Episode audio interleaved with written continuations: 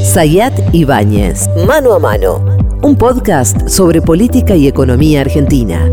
Hola Pablo Ibáñez, buen día, buenas tardes, buenas noches para todas y todos. ¿Cómo le va, señor? Quinto, capítulo de Mano a Mano. ¿Viste que cuando te encontrás con oyentes o que te escriben o, que leen, te dicen, y bueno, yo me siento un poco familiar tuyo, pese a que vos no me conocés, te dicen, ¿no? Sí. Y bueno, y con los oyentes de este podcast, que ya tiene un recorrido y que nos conoce mucho el podcast, también hay una familiaridad. Entonces yo quiero compartir con ellos, quiero compartir con ellos un intercambio de WhatsApp. Un intercambio WhatsApp que tenemos. Digamos, vos me podés decir que no, pero yo voy a decir que sí porque nosotros somos abiertos a eh, nuestros oyentes. ¿Un WhatsApp. entre nosotros? Entre nosotros, entre nosotros, entre nosotros. ¿El de hoy a la mañana? Sí. Entonces, él pregunta, Pablito. ¿Algún tema en particular? Me tira. Entonces yo le digo, le escribo, vamos con masa. ¿Cómo ser un candidato con alguna chance con corrida? Inflación de 130, peleas internas y más desastres.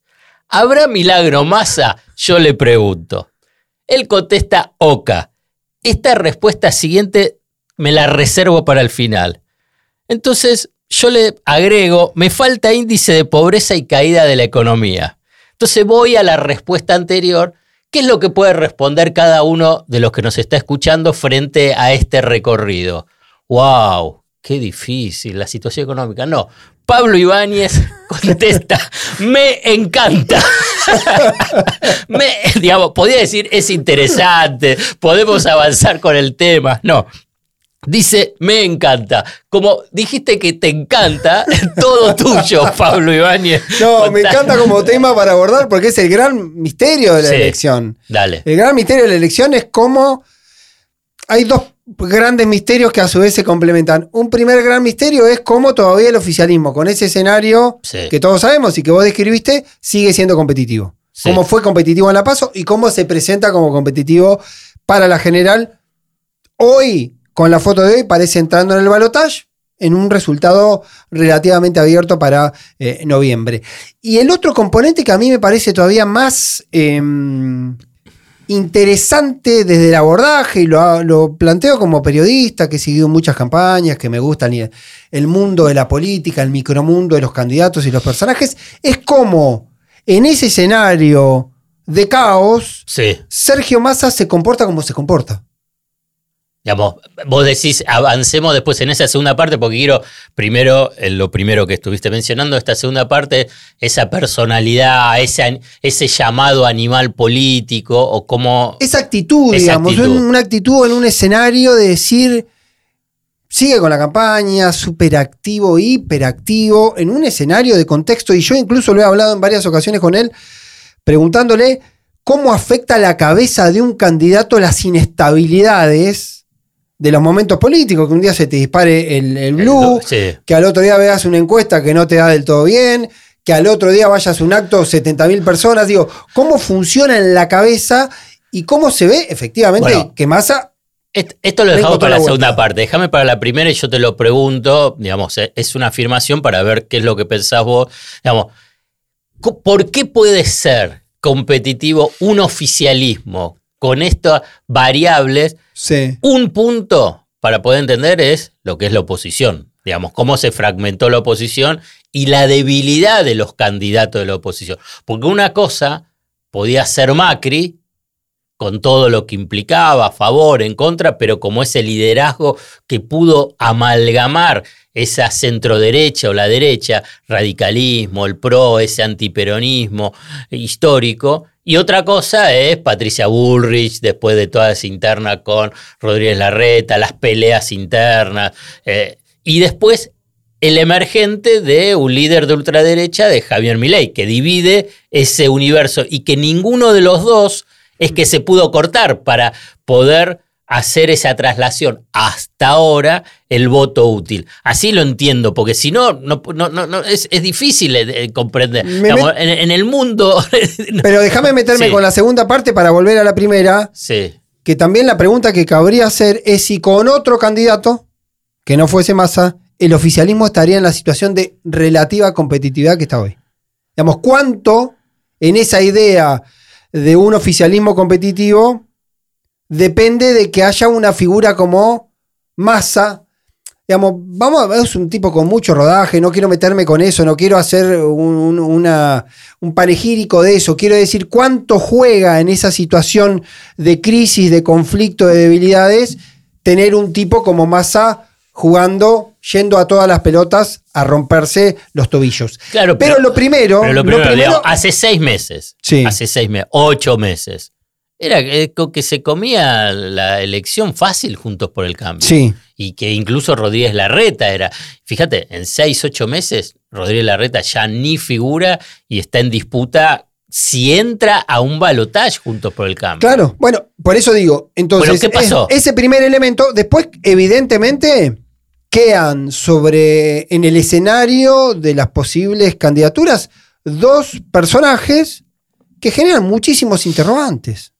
Hmm. Por Patricia Burri, Patricia Burri me lo confesaba una figura muy de su entorno que Patricia Burri pierde su ropaje cuando desaparece el espejo de la reta. Hmm. Porque ella crecía como, ante, como antagonismo con la reta. Sin la reta, se queda sin un espejo que le dé mayor identidad. Encima queda con un Milei que la corre por derecha, que es más brutal en muchas definiciones, y ahí, digamos, es cuando ella se desperfila. Y lo mismo ocurre con Milei. Milei puede seguir siendo un factor importante, impactante para un sector de los votantes, quizá un sector importante, muy importante de los votantes, pero sigue siendo un gran interrogante para el sistema de poder. Por, no solo por lo que propone, sino por las señales que ha dado él respecto a su propia conducta y de cómo puede ser convivir con un Milei presidente, un Milei en el ejercicio de la presidencia, con todos, con todas las dudas sobre los vínculos personales, sobre la capacidad de enfrentar un dilema crítico a la hora de asumir. Yo lo sintetizo en estos, en estos días con un Milei. ¿Qué pasa con Milei presidente cuando tenga que tomar en los primeros siete días 50 decisiones incómodas. Las 50 decisiones incómodas son desde apretar el enter para transferirle guitas a las empresas de transporte por el boleto subsidiado o va a dejar que desde ese desde enero, desde el 20 de diciembre, los boletos funcione según la lógica del mercado. ¿Qué va a hacer? ¿No va a haber bono como hace históricamente, incluso con Macri, para los jubilados a fin de año? ¿No va a haber un extra para los programas sociales antes de fin de año? Digo por cosas muy gruesas. Después hay un montón de definiciones que tienen que ver con la dinámica. Eh, entonces, cuando uno procesa un Milei, es cómo administraría Milei ese momento o esos momentos. Y a partir de ahí yo creo que genera el gran interrogante respecto a su capacidad para administrar. Insisto, sin, ser, sin, ser, sin demonizar ese proceso, digo que es un gran interrogante porque es un gran interrogante personal a ver, Javier Me, me ayudás con lo que vos decís para profundizar y avanzar en ese análisis inicial que hizo, bueno, es por esta oposición, mm. es primero, eh, a partir de lo de Milei es que Milei sacó mucho más de lo que se esperaba. Claro, Entonces, eso favorece a que pueda tener chance el oficialismo porque ese voto no fue a Juntos por el Cambio. Y a la vez, cuando vos mencionabas lo de Patricia Bullrich y, Rodríguez Larreta y que era el espejo y al desaparecer Rodríguez Larreta, es contrafáctico. Si hubiese sido Rodríguez Larreta, puede ser que el escenario para Sergio Massa y el oficialismo no sería así tan... Podría haber sido más complicado. Ahí está. Podría haber sido. o sea que entonces es como que se acomodaron los planetas para el oficialismo en términos teóricos, en términos políticos, en análisis político, para decir, mi ley crece un poco, no es el 20, es el 30, no es Rodríguez Larreta, es Bullrich, compiten entre ellos a la vez. Entonces ahí, pese a todos estos datos, digamos, económicos, que para cualquier oficialismo, no solamente Argentina. Serían una trituradora. El otro día me decía alguien que el que ganó con una devaluación y muchísima inflación, pero es, anecdótico y casi paradójico y casi una tontería mencionarlo, es eh, em, Turquía. Eh, bueno, pero eso, claro, pero digo, para citar el caso, ¿hasta qué punto, a qué nivel de eh, anomalía tiene que llegar para que un presidente en esas condiciones, un gobierno en esas condiciones pueda ganar una elección. Digo, en una situación de normalidad, eso no ocurre. Pero ni hablamos eh, a nivel de la interna en el oficialismo. Y déjame cerrarte una idea más con el tema de em, Bullrich y, y, Larreta. Es probable que Larreta hubiese tenido eh, un enfrentamiento un poco más intenso no un enfrentamiento, sino un lugar un poco más definido y hubiese logrado una mayor cohesión del sistema de poder en torno a él. Y al interior también de Juntos. Y al interior de Juntos y, hacia afuera también, que fue algo que a Burri le costó consolidar, tuvo que ir a buscarlo a, a, Una línea con Melconian. Me dicen que Melconian está más guardado, no solo porque en un momento hubo como ciertos celos de Bullrich, sino porque tiene mala imagen él. Sí. Sí que tiene mala imagen, que no cae del todo bien. Nunca lo midieron. Lo, mandaron a medir lo cierto y tiene una negativa alta. A mí me dicen que tiene una negativa alta, muy alta. Me están diciendo que tiene una negativa arriba del 75%, casi 80%. Es decir, en un nivel de conocimiento acotado. Pero el riesgo que vos tenés es que. No tuvo, no tuvo un sesgo sobre los periodistas que lo, siempre lo entrevistan y que parece que Gardel, día por ahí no lo incorporaron a la encuesta. No, no, pero ¿qué quiero decir? Es, un ejercicio eh, teórico. Pero si vos tenés. Si Alfredo Sayed tiene conocimiento en el 20% de la población y tiene una negativa de 80%, el riesgo que vos tenés es que si lo haces más conocido, el 80% replique esa negatividad. No es que dé vuelta esa negatividad. no es que en el 80% que no te conoce vas a invertir la carga y vas a caer bien. Vos tenés un antecedente, si te conoce 20 y 80 te ve mal, corres riesgo de que si te conoce el 100, 80 te ve mal y sea un yunque total. Uy, qué duro cuando si conoció esa encuesta. Bueno, me lo dijeron y entonces tiene que ver un poco con ese fenómeno. De todas maneras, de todas maneras, Bully sigue muy instalada en que ella está convencida que hay un 35% de la población que es sobre todo anti-K. Y que en ese universo del votante anti-K es donde ella tiene que ir a buscar. Si ella va a buscar ese 35% de los anti-K, después tenés el riesgo de que te fugue 3 con Schiaretti, 5 o 7 o 10 con Milley y te quedes sin nada pero ir a pescar en la laguna de los Anticuca y tener 32 puntos para entrar en el balotaje de esa manera. Para, quiero saber, ¿te traslado este chisme o no? Mm. O esta situación. A mí me la contaron, por ahí vos la sabés o no, pero la quiero compartir. Es, Rodríguez Larreta se, subió, se subió a la patoneta. sí. Se sacó la foto. Sí. Pero se bajó en la primera parada. Sí, un, un acting. Eh, no, no, pero es importante porque cuando decimos qué es lo que pasó, es, bueno, Rodríguez, digamos, Rodríguez Larreta dijo, bueno, hacemos el acting, como decís vos, de la foto, me subo a la patoneta, pero se bajó en la primera parada. ¿Sabes qué pasa? Entonces, al interior, cuando estábamos mencionando que Rodríguez Larreta hubiese podido amalgamar ese, el Juntos por el Cambio, creo. ¿eh? Me dejas un poquito de ser crueldante, que sea la idea. Hoy da la impresión que Rodríguez Larreta no puede amalgamar nada. No, hoy no, pero antes, si hubiese ganado, si en vez de sacar el 11 hubiese sacado un 25%, bueno. Quiero, decir que hoy es un formalismo, que Larreta se sube a la patoneta, se baja en la primera parada o en la 10, porque nadie se va a dar cuenta si está arriba o está abajo. ya sé, pero lo que habla es el quilombo interno. Evidentemente habla del quilombo interno, que yo creo que se expresa mucho más, pero muchísimo más, eh, en la relación de Juntos con el radicalismo y en algunos sectores del PRO, donde todavía está el, fit de la preocupación sobre la elección general, las boletas que tienen que traccionar por legisladores, por diputados. Ya hablamos el otro día, por ejemplo, un dato, eh, una encuesta de poliarquía en Entre Ríos. Sí. Si vos medís solito a Frigerio Contraval, que es el candidato. ¿Cómo se llama? Eh, Adán Val, que es el ah. candidato de Unión por la Patria, el candidato del peronismo que pone Bordet. Em, Frigerio tiene 45 si lo medís solo. Si lo ensamblás con Patricia, baja a 37. Pierde 8 puntos. Y Aval, y Val queda con el no cambia demasiado con la boleta atada o no, con masa, pero cuando a Frigerio lo atás a Bullrich, queda a cinco puntos de Val. Es, un, es una encuesta internísima, la cuento porque soy un. muy buen periodista. Un irresponsable. Un muy buen periodista. me la cuenta porque ni siquiera. estamos hablando en familia, bueno, Ni siquiera estuvo traducida, ni siquiera estuvo publicada. entonces, eso digo, ¿por qué lo tomo? Porque es el dato que te permite mirar esta idea de si en un momento los tipos que juegan territorio no empiezan a decir, bueno, Patricia, hasta acá te, van, te banqué, si sos un problema, cortamos boleta. Empiezo a hacer lo que tengo que hacer porque tiene que ver con mi supervivencia. bueno, el que tengo que hacer es cortamos boleta. Lo que tengo que hacer. lo digo yo, lo traduzco. Vos lo digo yo. Y si no vengan a mí, después que me lo digan a mí. Pero para, para saltar a la segunda parte de lo que significa masa, quiero detenerme en cuando yo mencioné y otros desastres y las internas, es que mm.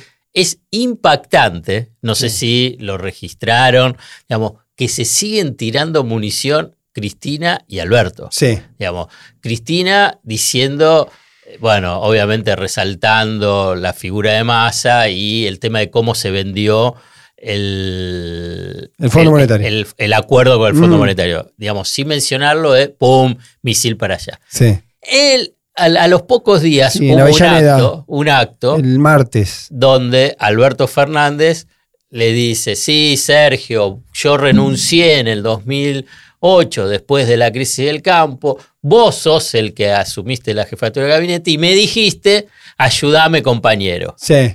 Y él agarra y dice, cuando yo te entregue, porque te voy a entregar la, banda. la banda, yo te voy a decir, yo te voy a ayudar, compañero, porque los compañeros se ayudan y no se critican cuando están en el Digamos, le estaba diciendo que, que, no voy a ser como Cristina, digamos, una cosa así, que critico. Pero, no, una cosa, digamos.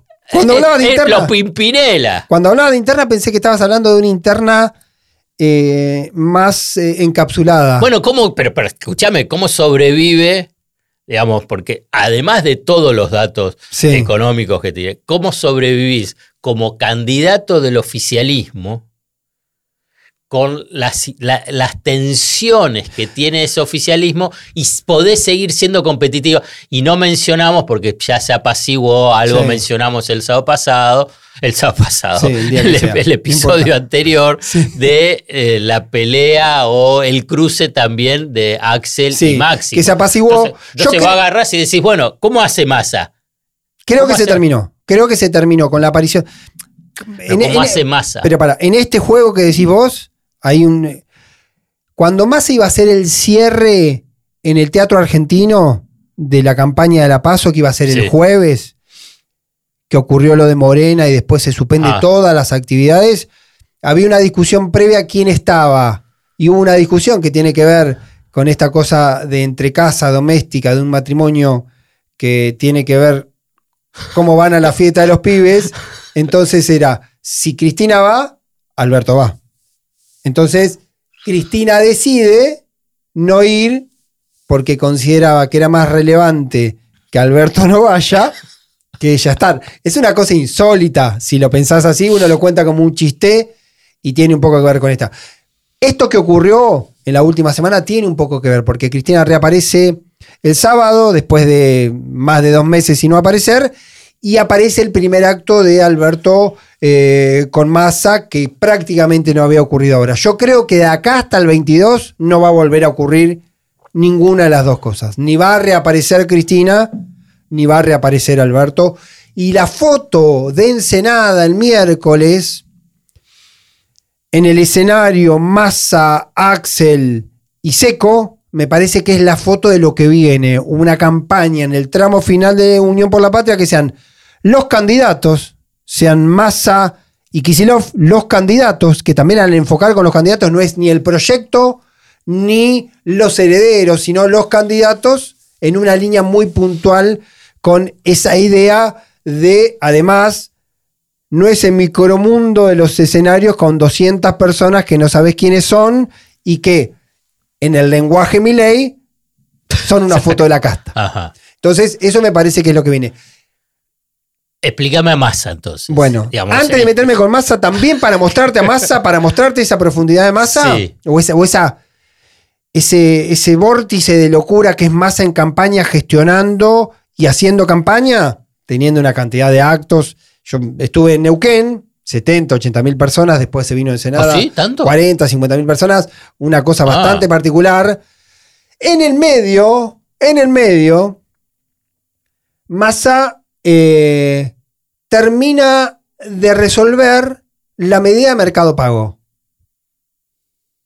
Cuando me hablabas de interna, yo pensé que me estabas hablando de sí, Bueno, me estabas hablando de la microinterna del Banco Central. El, el misil a, a PS. Que la decisión de PS con Mercado Pago, Massa se entera una vez tomada la decisión, y la decisión de Massa de pedirle al Banco Central a través de sus directores, directores que la retrotraigan esa medida, también PS se entera a través de un videito que publica Massa en las redes. Esa, esa cuestión también me parece a veces muy alocada porque tiene que ver esto, esta especie de desconocimiento o eh, viste, en una atmósfera alocada seguir con microinternas de ese tipo cuando uno entiende que la lógica pasa eh, por otro lado. Pero sí, volviendo a Massa, que cuando vos lo ves a Massa de cerca te das cuenta que, que es eso que decías vos, es un tipo que está jugando una aventura dificilísima y a pesar de todo parece que se mueve todo el tiempo con la posibilidad de que ocurra lo que él quiere que ocurra.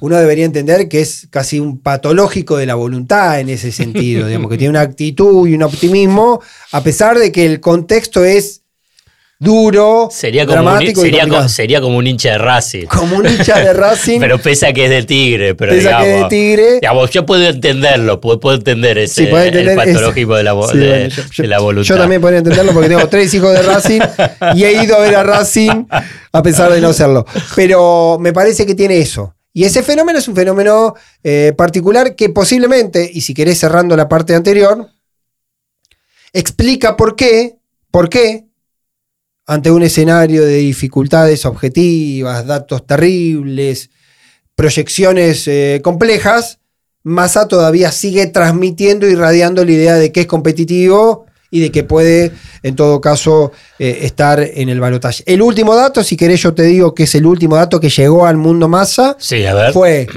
no lo puedo, no lo puedo compartir, pero, ¿cómo que ¿Qué vos vas a compartir? No, no, si en reunión en familia. No, no, lo voy a leer. Eh, pero algo, ¿qué me vas a decir? Bueno, número más o menos aproximado. No, es un número. De encuesta. Sí, Una encuesta interna, propia, no se va a publicar. 100.000 casos dicen. ¿Presencial? 100.000, no, no, no, ah. es, todo, sistema. Todo el país. Si, digo más datos me van a matar. Telefónico. Sí. Y, internet. Eh, ¿Masa cuánto? Empate, prácticamente.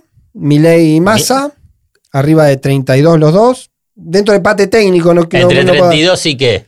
Entre 32 y 34, pero si querés eh, redondear, decilo 2, 33. Eh, y, Patricia con 26. Patricia con 26. Eh, te dejo para después los balotajes.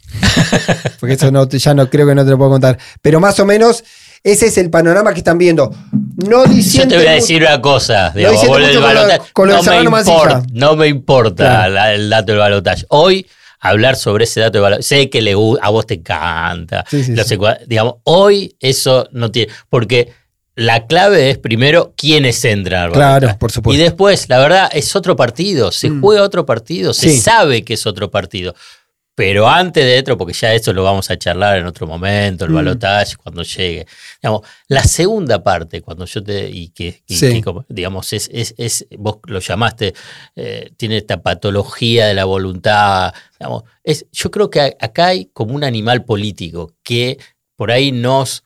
Eh, nos desacostumbramos nosotros, que estamos sobreinformados, periodistas, políticos, analistas políticos, económicos, de observar un animal político de esta magnitud. Sí. Digamos, no, no, es una carga valorativa en el sentido ni a favor ni en contra, simplemente como descripción para que no haya confusión de lo que quiero decir. Digamos, esta vocación de poder que tiene frente a las adversidades, la búsqueda de mm. eh, las alianzas. Fíjate los mensajes que le manda a la oposición. Mm. La mitad del Banco Central va a ser para la oposición. Voy a tener un gobierno de unidad nacional. Va a haber en el gabinete radicales y peronistas pro. Está abriendo el juego, es decir, vamos a, trabajar juntos. Ah, si querés, hasta una suerte de imitación del discurso de o de la propuesta de Rodríguez Larreta cuando dijo tenés que gobernar con el 70%, hacer una mayoría de ese, eh, de ese estilo. Bueno,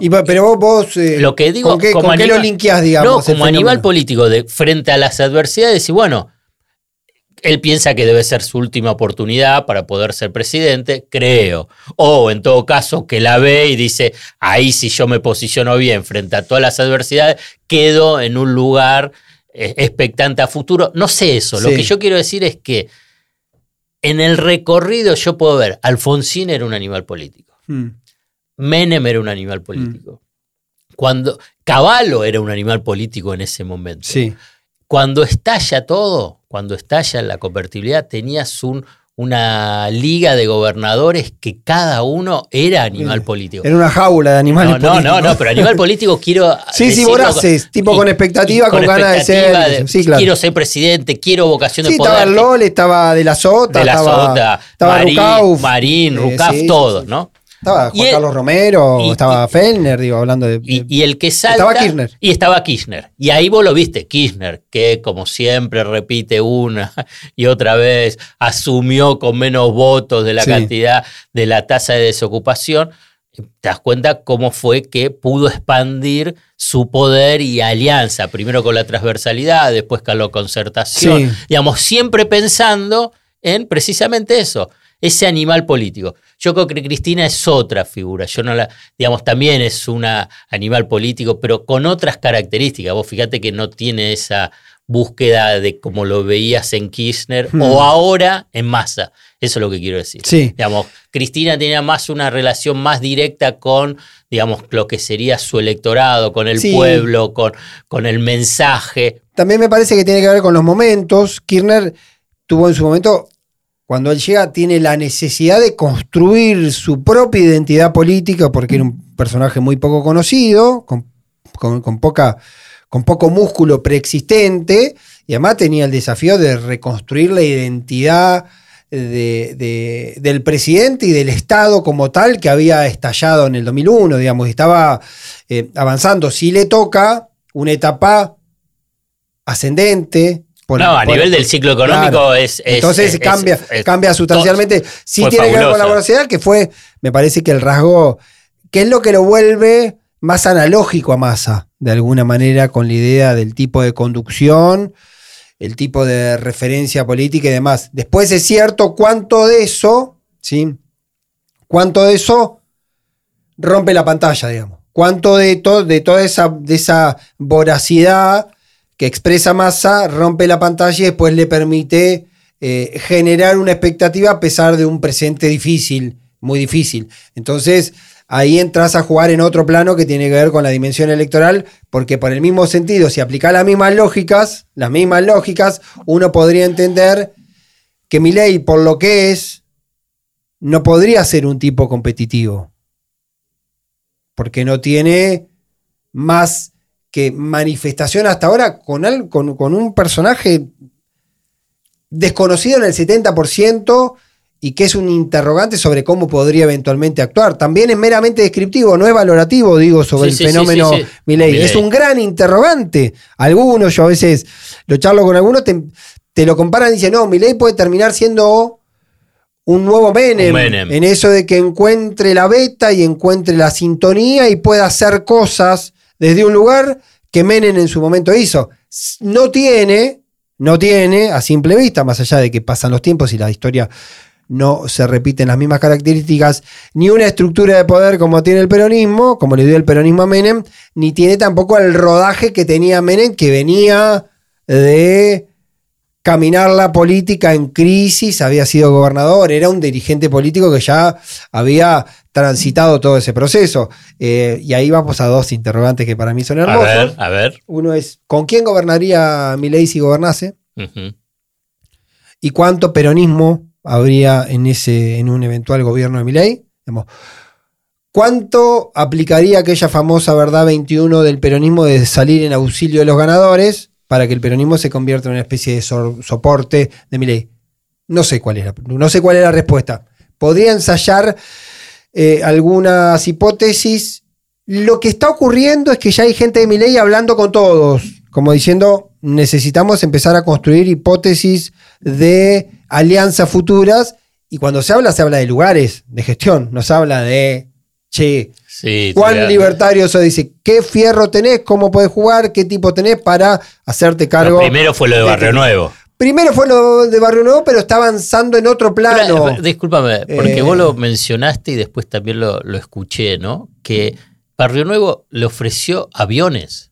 Claro. ¿Qué, pero ¿qué, significa que Barrio Nuevo ofrezca aviones? ¿Qué, tiene? ¿Cuatro o cinco aviones? ¿Qué, no, tiene? ofrece logística. Plata. plata puede ser. Guita de campaña, tiene logística de campaña. Aviones, y aviones. Pero tiene aviones, el sindicato, tiene él, él. tiene una empresa, no, sé. No, no sé si tiene una empresa. sé que. yo, porque yo lo escuché, le ofreció aviones. ¿Qué, tiene? ¿Qué, ¿Cuatro o cinco aviones? Traslados para guita. Plata para los traslados. Guita o amigos que tiene aviones. Exactamente, hay una cosa que tiene que ver con. Ah, es fabuloso eso. Eh, sí, sí, se parece así. Bueno, ¿qué No, no, pero está bien, porque digamos, si vos me preguntás, bueno, ¿qué es lo que puede ofrecer el sindicalismo? Y bueno, puede ser financiamiento, movilización, puede ofrecerle plata, fiscales, qué sé yo. No, no, pero cuando mencionan a, a dice aviones. Porque me ah, parece que es lo más gráfico, digamos, porque cualquiera te puede ofrecer guita y que alguien te pueda ofrecer traslados es otra dimensión. Es otra dimensión. Es otra absoluta dimensión. Finalmente él hizo ese acto. Barrio Nuevo no fue porque Milei le pidió a Barrio Nuevo pero que no describímelo. Yo te hablé de masa, pero vos cómo lo ves a masa. ¿Qué, qué, característica vos lo ves en ese masa peleando en, este escenario que ya lo planteamos y no lo vamos a repetir? digo, tiene esa, con, esa precondición de ministro candidato. Es un tipo que está absolutamente tomado 24 horas por eh, la campaña y la gestión. Y la gestión, digamos. Yo creo que el tramo final, lo hablamos hace dos capítulos o tres, va a ser mucho más candidato que ministro, pero para eso, y acá te hago la pregunta a vos. ¿Qué va a pasar con el dólar? Para eso creo que va a estar muy supeditado a cómo se comporte, sobre todo el dólar blue, que es el gran eh, factor de intriga en ese plano. Bueno, pero para déjame ahí con el dólar. Para Por eso lo fue el dólar vaca muerta apunta, a Y puede ser, y está, afirma el dólar eh, minería, que no es mucha guita, pero será... El dólar minería va a ser más casi una gestualidad que si se lo das a los petroleros, se lo das a los mineros, porque me dicen que en cuanto a guita pueden ser 100 palos, 150 palos, no eh, demasiado. Pero tratar de blindar un poco. Pero mensaje también al mercado. También es un mensaje al mercado y es un mensaje también al complejo agroexportador. Total. Porque las últimas semanas, los últimos 10 días de septiembre agarraron y eh, eh, frenaron la liquidación de, en ese dólar soja. ¿Por qué? Porque puedo decir, ¿por qué? Si tenías ese dólar soja 4, ¿por qué lo retenés? Y porque estaba presionando para que haya continuidad en el dólar soja.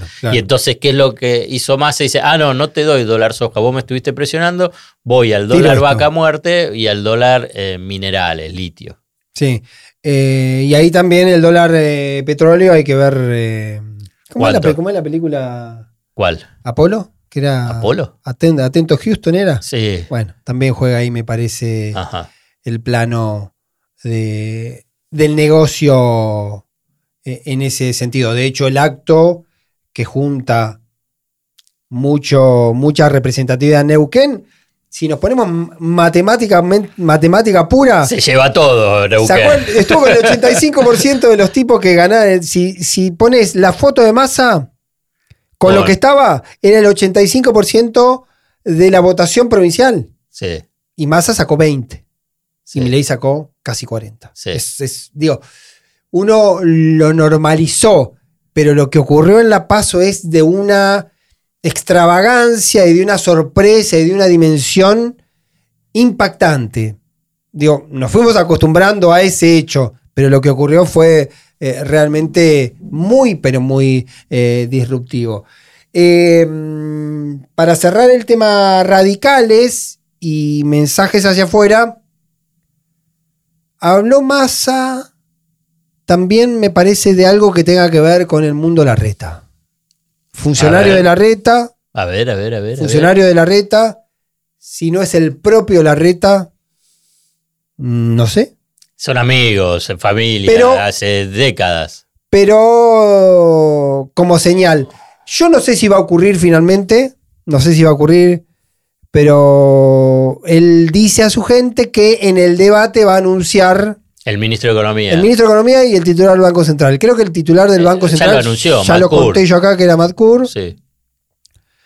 Después me dijeron que. Que no tanto. Que no tanto, pero no sé.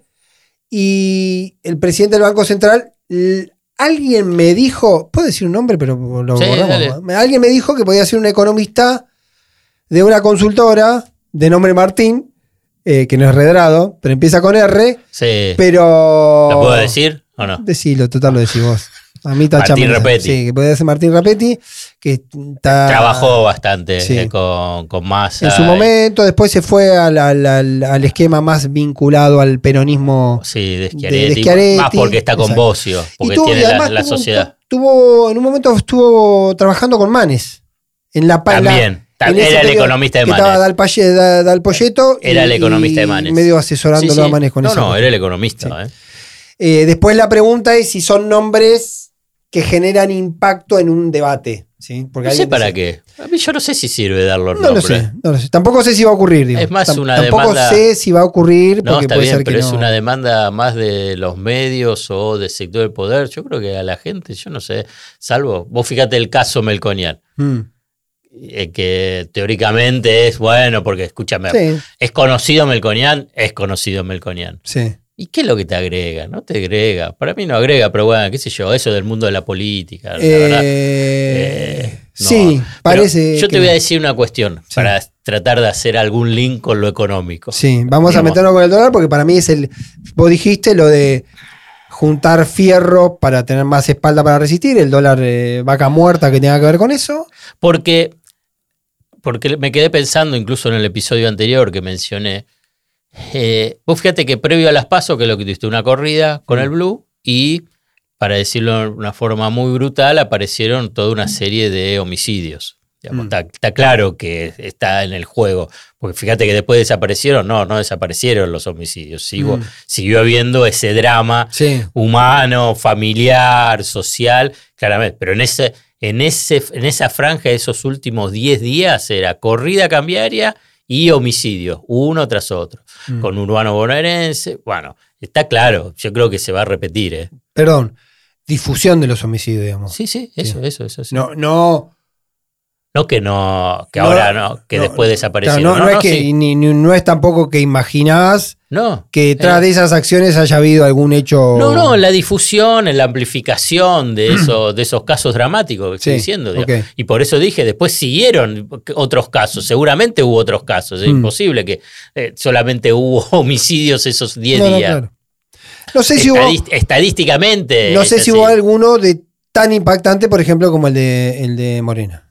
No sé si hubo uno tan impactante como el de Morena, que fue el miércoles previo. Sí, pero bueno, la cuestión es que eso fue ese escenario prepaso. Sí. Claramente va a haber, pero porque también hay experiencias en elecciones pasadas, de alguna forma, el casonismo, siempre va a haber casos para tratar de conmover mm. a la sociedad electoral en los últimos días de las antes de las elecciones. Sí si el político del oficialismo de la oposición no toma cuenta de esto, es que no aprende nada de todas las campañas electorales. Entonces, que va a haber corrida, va a haber corrida.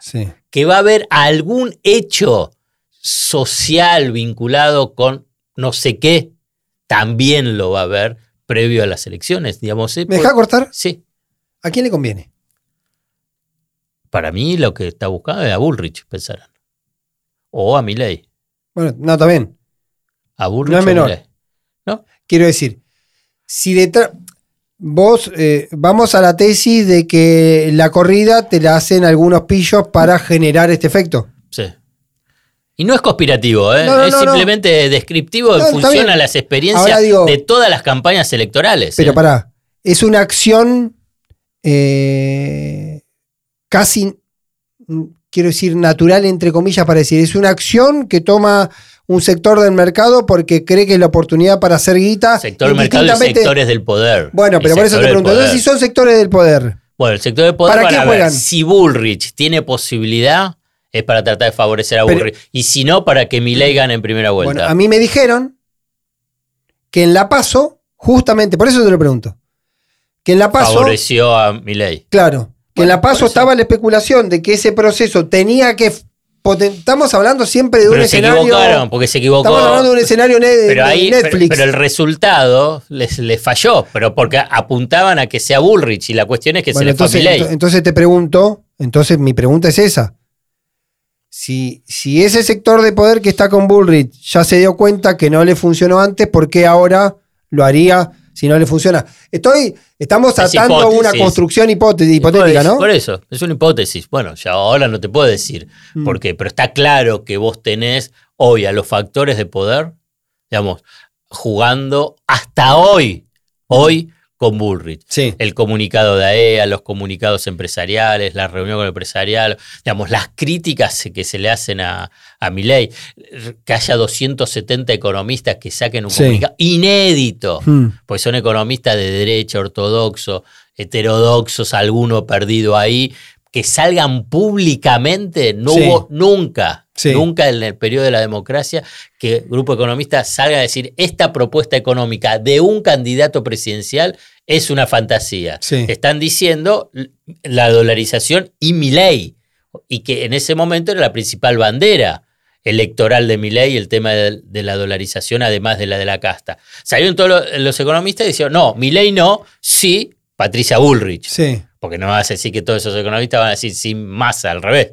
Entonces, es una cuestión de, deducción, salir, digamos.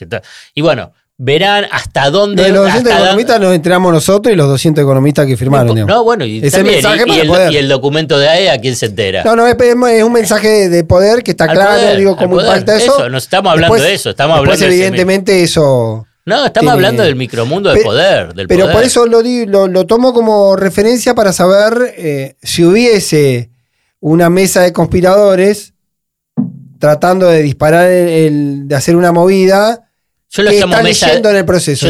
Yo te, lo digo porque la de conspiradores te lleva a decir, no, ah, no, no, es la mesa del poder. Bueno, sí, una mesa del poder que se pone una mesa del poder que se pone a conspirar para ver qué es lo que le conviene hipotéticamente. es lo que le conviene. El documento de AEA, yo no voy a decir que el documento de AEA AEA es la Asociación Empresarial Argentina, donde están los dueños de las grandes empresas en Argentina. No mandan gerente, ahí están los dueños. Pagani, eh, Roca, eh, Blaquier, Mañeto, ahí están, eh, son ellos. Bueno, ese documento no es conspirador, no, no es conspirativo. Es un documento que es la mesa de poder, que es lo que piensa que tiene que ser el manejo de la economía y del Estado. Sí. Ahí no hay conspiración. ¿Y qué es lo que está diciendo? Si vos lees ese documento, es eso lo puede hacer Patricia Bullrich, o sea, lo puede hacer Melconian. No lo puede hacer el peronismo con el kirchnerismo y masa, y no lo puede hacer Milei. Bueno, yo ahí no, no es ninguna conspiración. es una decisión abierta que toma. Sí, es cierto objetivamente que el Círculo Rojo está cansado de perder elecciones. Cada vez que eligen un candidato, pierden elecciones. intentaron en su momento con, con, con La Baña en su momento preferían también eh, otros formatos.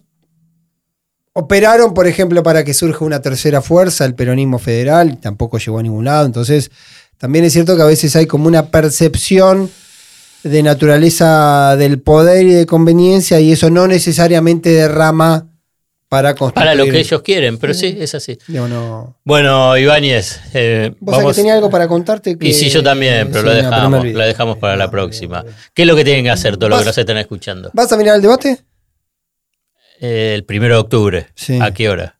A las 10 de la noche, ¿no? Por ahí llego, porque lo que pasa es que estrena obra mi hija Natalia Sayal con su grupo.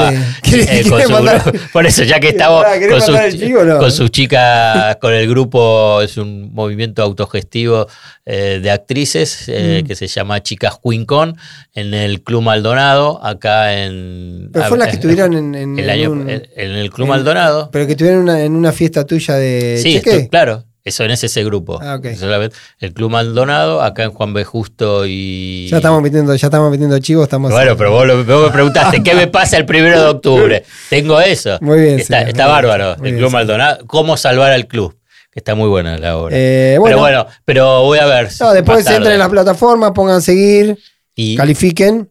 Claro. Y, sean amigos de nosotros y cuéntenles a sus amigos eh, que existe mano a mano. Me encuentro con mucha gente sí. que me sigue preguntando por eh, Truco Gallo. Ahora quedó mano a mano. Les cuento la anécdota de Truco Gallo, cuatro años que fueron buenísimos, muy divertidos, un invento, un experimento que empezó como un ensayo por Dani Toñetti y finalmente duró cuatro años. No llegamos a completar el mandato, ¿viste? Porque arrancamos en octubre del 19 ah, y terminó en julio del 19, así que nos fuimos en helicóptero antes. Pero bueno, un saludo también a Dani que no quiso seguir y que nos, nos, abrió la puerta, porque además si no hubiese sido por el Truco Gallo, esto no, existiría. Nosotros no nos conocíamos. Mano a mano, Señor. Ibáñez, Sayat, Sayat Ibáñez. Nos vemos. Sayat Ibáñez, Mano a Mano, un podcast sobre política y economía argentina.